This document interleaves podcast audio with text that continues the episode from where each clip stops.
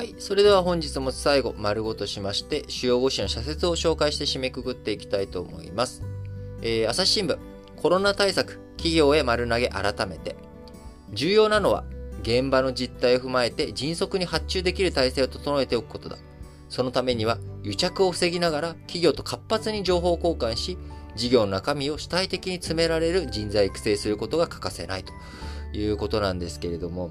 まあ、あの、その通りではあるんですが、これやっぱ難しいですよね。え、やっぱ癒着を防ぎながら、企業と活発に情報交換し、事業の中身を主体的に詰められる人材を育成することができる。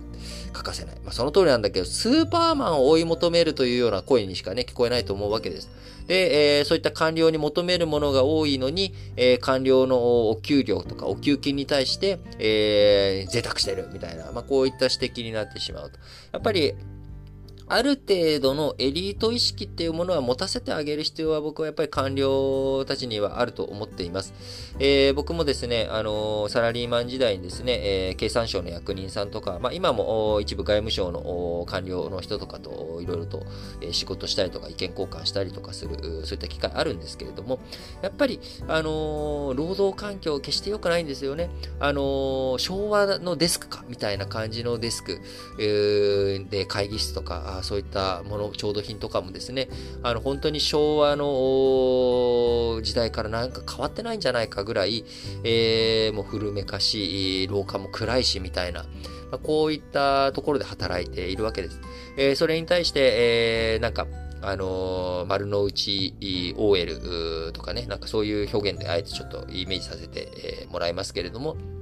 なんか、きらびやかな最先端のオフィスで、六本木ヒルズとか、まあそういったところで働いている、ミッドタウンとかで働いているっていう環境と比べたらですね、えー、給料がもし一緒だったとしても働く環境どうなのって思うようなところ。あるいは、あの、お給料だってね、決して別に安かないけど高くもないしというところ、そこで本当に人材集められるのと、やっぱり優秀な人材を集めていく、やりがいを持って、えー、取り組んでいってもらう。えー、それをね、しっかりと考えなきゃいけない。えー、平均、この国のね、平均、全体の平均給与と一緒で見ていくんじゃなくて、やっぱある程度、そのエリートとして恥ずかしくない、えー、そういった境遇、立場あ、そういったものをね、え、集めて、えー、いけるように、えー、見ていかなきゃいけないし、それと同時に、あのーやっぱり本人たちも責任をね、持って、えー、取り組んでいく。えー、そしてもし万が一、えー、何か、あそのね、えー、賄賂とかね、えー、贈収賄みたいな、まあ、こういった話になった時には、叱るべき処罰、処分を受けるという、まあ、こういったメリハリが必要なんじゃないのかなって強く強く思いますね。えー、朝日新聞もう一本。アメリカあ緩和縮小、注意深く軟着陸果たせ。えー、パウエル議長自身、先行きの不確実性が高いことも強調している。供給制約による物価上昇は久しく経験がないだけに、物価と雇用のバランスを慎重に見極め、柔軟に対処する必要がある。えー、毎日新聞、秋の読書週間、出会いが開く未知への扉。本を通して未知の世界に触れ、言葉の力に心が揺さぶられる。それは大人も子供も変わらない。えー、これね、この前、えー、あのー、僕ツイッターでツイートしましたけれども、ついにですね、私、あの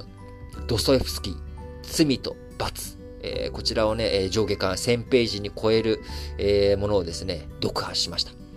えー、思えば、高校生の時にね、あの、ロシア文学をたしなんでいるっていうことを言いたいがために、えー、図書室で、えー、罪と罰とか戦争と平和、えー、こういったものをですね、あの、トルストイの戦争と平和とかを借りたんですけれども、も5ページもそれぞれ読めずにですね、え、断念と。えその後も、この20年ばかし何度も何度もチャレンジしては、あ失敗し、え、電子書籍にいろいろ移行した時にですね、あ、電子書籍でも買って読んでみよう。絶対読むぞ。えー、読めず断念ということでしたが、今回、えー、ついに罪と罰をですね、えー、やっぱりアナログの紙で、え読むというのが自分に合ってるなということで、そこで読んでいきながら、えついに、え克服することができました。えー、ちなみに、去年ですね、えー、トルストイの復活というものを読んで、え、ロシア文学デビューをしたわけですけれども、え今回ね、罪と罰を読んで、また来年も、え一冊何かドストエフドストエフスキーか、あのトルストイの、え本をね、え読んでいきたいなと思っております。えこれからですね、え趣味は何ですかと聞かれたら、ロシア文学を少々たしなんでおりますというようにね、あの、返答ができるようにやっていきたいと思いますけれども、えー、皆さんも秋の読書週間、ぜひ何かあ今まで読めなかったものをちょっとチャレンジしてみたりとか、普段活字から離れてるなっていう方、えー、何か一冊ね、短い本でもいいと思うんです。えー、何か読んで、あこう、久しく、文字読んでなかった、活字に触れてなかったなと。えー、漫画とかもね、僕大好きだし、映画とか、あいろんなあコンテンツ好きですけれども、やっぱり小説とかあ文学とか本、活字には活字の良さがあるなということを改めて実感しました。えー、毎日新聞もう一本。政治と金の問題、未解明のままでは進まぬ。長期政権のおごりと緩みが生んだ疑惑について調査を徹底し、説明責任を果たす。それが衆院選で引き続き政権を担うことになった首相の責務だ。産経新聞、軽石漂流対策強化で被害拡大防ぎ。海底火山が原因とみられる軽石の漂流で沖縄鹿児島両県の漁業や観光などに深刻な影響が出ている。多くの漁船が出漁できず、養殖魚が誤飲して死ぬ被害も出た。軽石は黒潮に乗って北上し、関東地方、沖合に達する可能性もあるということで、えー、黒潮ね、あの、小学生でも習う、えー、黒潮の流れ、えー、こちら、確かに、え、こうね、え、沖縄とか、九州とか、それから四国、太平洋の南岸、え、関東南部の方に流れているという向きあるわけですけれども、やっぱこういったあの知識、しっかりと持っていくことがですね、え、こういった社説を読むときに、うんうん、そうだよねっていうふうに納得感につながっていくということで、やっぱり勉強、知識ってていうものはですね、えー、一体そんなものを覚えて何の役に立つのと。いつどこでその引き出し開けるのっていうのはやっぱりわからないんですけれども、えー、いろんなことをね、えしっかりと理解しておくときと、あ、こんな時に、あ、そういえばそうだよねっていうリンクしやすくなる。一個一個の点が、えー、たくさんあることによって、えー、つなぎやすくなるということがあるので、まあ、ぜひこのね、新聞解説ながら聞き、えー、皆さん時間限られていると思うんですけれども、あの、隙間時間で、えー、ぜひ聞いていただいてですね、いろんな点をですね、えー、皆さんに提供できるように頑張っていきますんで、えー、聞いていただければなと思ってますね。えー、産経新聞もう一歩、えー、日光に強制調査、市場を歪める不正許される。SMBC 日興証券の社員らが特定銘柄の株価維持のため不正な株取引を繰り返した疑いがあるとして証券取引等監視委員会が金融商品取引法違反相場操縦の容疑で同社に強制調査に入ったことが分かったということで、こちらね、えー、日経新聞で、えー、おとといぐらいから一面でですね、えー、記事報道されているわけですけれども、えー、実際に相場操縦していたということであれば、これは決して許されないことですので、えー、証券取引等監視委員会としてはですね、しっかりと調査をしていただいて、えー、何があったのかということをつまびらかにしていただきたいなと思います。えー、読売新聞、えー、韓国大統領選、政治の刷新を断行できるか。えー、あのね、えー、与党の候補として、えー、あれ、誰だったっけ、えー、イ・ジェミョンさん。えー、イ・ジェミョンさんという人が、もともとキョンギ道首都圏知事をやってた人でしたっけね。えー、この人が候補になったよということをお伝えしましたが、今回、えー、野党側の候補として、えー、ユン・ソクヨル前検察総長、この人、ムン・ジェインさんとの対決、えー、こちらでですね、えー、非常に名を馳せたという人物なんですが、えー、この人が野党側の候補として、えー、決まったよということで、えー、今回読売新聞の社説展開されているわけですが、注目されるのは、与野党の候補が共に既存の政治から距離を置くアウトサイダーの存在であることだ。ムン政権の政策の行き詰まりや政治の変化を求める国民の声が背景にあると言えるということで、まあ、日本としてもね、お隣韓国との関係、日韓関係というもの、こちら非常に、やはり、こう関わりたくないと思ったとしてもですね、やっぱお隣さんということですので、日本の安全保障を考える上でも非常に重要なパートナーです。その韓国の政治がどんな動きをしていくのか、こちらもね、非常にやっぱり注目していかなければいけないですし、来年5月だったっけな？あれ何月だったっけ、えー、フランスの大統領選挙も来年あって、それが5月だったっけな？えー、時期ちょっと曖昧ですけど、まあ、いずれにしろ2022年前半にですね、えー、韓国の大統領選挙ありますので、えー、しっかりとね、えー、続報も伝えていきたいなと思います。えー、読売新聞、アメリカ金融緩和縮小、えー、物価動向を見極め慎重に進めよう。米国の利上げやそれに伴うドル高が見込まれる一方、日本では消費者物価が上がっておらず、金融緩和が続く見通しだ。そのため円安ドル高が進んでいるということで、えー、アメリカのテーパリング始まったことについて、これで、えー、昨日、今日と続けてですね、えー、昨日は毎日新聞と日経新聞、今日は読売新聞と朝日新聞が社説で展開したということですが、えー、産経新聞遅れていますね、えー、取り上げが。えー、日経新聞、メタに問いたい、革新と責任。まだ慣れないですね。メタって、あの、旧 Facebook のことです。メタに問いたい、革新と責任。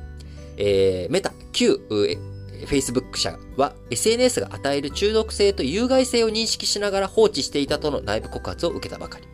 アバターによって匿名性が増せば、誹謗中傷や電話の拡散といった SNS の闇の部分が一層大きくなる恐れがあるということで、えー、今後仮想空間メタバースにいろいろ舵を取っていくということですが、えー、昨日ね、えー、これも僕自分のツイッターでつぶやきましたけれども、昨日久しぶりに対面で人と会ってですね、いろいろと話をしました。えー、日頃ね、会わない、もう2年ぶりぐらいの、うん、3年ぶり、えー、ぐらいに実際に会った、人で久しぶりにいろいろと話を盛り上がって、えー、1時間半があっという間だったんですけども、で、その後帰り道、駅まで歩いてる時の中でですね、やっぱ時間早かったですね、なんでなんだろうとかっていうことを話した時に、改めてですけれども、あの、その人が、その音声学とか、そういった音響学とかね、そういった先生の話によると、えー、人間、えー、例えば、森林のせせらぎとかの音を、えー、こうし高録音、うん、したところで、高度なね、えー、録音して、えー、それを、イヤホンで流したところで、20%ぐらいしか、あその、なんだろう、気持ちよさのデータっていうのは出てこないと。アルファ波みたいなやつですかね。出てこないと。で、えー、やっぱり人間、その肌で触れるっていうのがすごく大切で、あの、僕これ実際よく言ってるんですけど、僕自身も。波この波動を感じる。波に触れる。で、えー、鼓動、それを鼓膜だけにその波を感じるんじゃなくて、全体で受け止める。えー、それがしかもあと表面的じゃなくて、立体で相手のより情報数が多い。やっぱ対面の価値っていうものですね、改めて感じましたね。えー、今皆さんはこの新聞解説ながら聞き、イヤホンで聞かれてる方多いと思います。なので耳の鼓膜だけで僕を感じているということになるわけなんですけれども、やっぱりそこにですね、えー、こう、僕自身、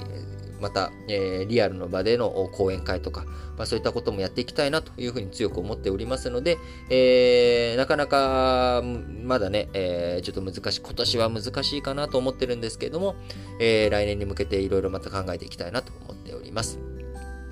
えー、最後、COP26 は首脳演説バネに一点探れ。イギリス・グラスコーで開催中の第26回国連機構変動枠組条約締約国会議 COP26 は、えー、日本を含む約120カ国地域の首脳が演説し、温暖化ガスの削減加速を打ち出すなど前進があったということで、まあ、今後の動きについても脱炭素、しっかりと見ていきたいなと思います。はい。えー、番組からのお知らせ2つあります。1つ目、えー、オンラインの講演会について11月にやりますということを、えー、僕、申し上げてたんですが、えー、昨日ですね、ちょっとソッシーとも相談をして、まあ、ちょっと11月じゃなくて12月の方がいいかなと今ちょっと思っています。えー、というのも講演会、まあ、あ1回目の講演会にもなるので、オンラインとはいえ、まあ、なんかちゃんとしたテーマでやりたいなと。で、ちゃんとしたテーマでやっていく上で、あのー、まあ、今までの総決算、あるいはずっと聞いてくれた方にもありがとう的なのをね、えー、感謝祭的な要因、要素もしていきたいなということで、えー、12月に入って、えー、今年を振り返ると。えー、2021年の、まあ、重大ニュース的なね、えー、こういったものを話していく、まあ、そういった回にしようかなというふうに思っています。えー、またね、詳細決まりましたら、あこの新聞解説ながら聞きとか、あツイッターとか、えー、そういったもので、えー、しっかりとお伝えしていきたいなと思いますけれども、えー、ちょっと11月だと思って楽しみにしていた方、あ申し訳ないですけれども、ちょっと12月まで待っていただければなと思います。はい。えー、そしてもう一つ、お知らせはですね、えー、いつも通り、あの、皆さん、えー、新聞解説ながら聞きでも、ラジ歴本体の方でもですね、えー、皆様からのメッセージ、応援コメント、質問、こういったものを募集しております。えー、概要フォーム、概要欄にですね、応募フォームの URL 記載してございますので、こちらからぜひ、えー、どしどしご応募いただければなと思います。えー、昨日もですね、えー、メッセージいただいて、えー、リートとソシってどんな関係なの？どういう風に慣れ初めだったの？という質問を受けてですね、新聞の質問とかじゃなくてごめんなさいって書かれてたんですけど、全然いいんですよ。どんな質問でも。あの、そういったメッセージを送ってくれるということ自体が非常に嬉しいので。で、そちらについてもですね、え多くの方からご質問いただいているので、また別途、ちゃんとこれなんか、あの、隙間時間じゃなくて、えー、場所を持ってですね、えー、コンテンツとして、え作って、おこうかなと思っておりますので、まあ、そちらもお楽しみにしていただければということと、あのー、Apple Podcast、えー、おとといかな、僕が Apple Podcast で聞いてる方、ぜひコメント書いたりとか、Apple Podcast の星マーク、えー、こちらの評価ボタンを押してくださいっていうことをお願いしたらですね、早速、えー、コメントを、そちらの方でもですね、2通、記載していただいて、えー、あの、評価もですね、えー、評価数も増えていたので、本当にありがとうございます。えー、引き続きまだね、Apple Podcast で聞いてるけど、評価ボタン押してないよとか、あのー、コメント書いてないよと、ね、コメント書けるよという方はですね、そちらもぜひご協力いただければと思います。はい。えー、今日は土曜日、明日は日曜日ということで、えー、土日お休みの方はゆっくりお休みしていただいて、土日仕事だよという方はですね、えー、今日も元気に頑張っていただければと思います。それでは、皆さん、今日も元気にいってらっしゃい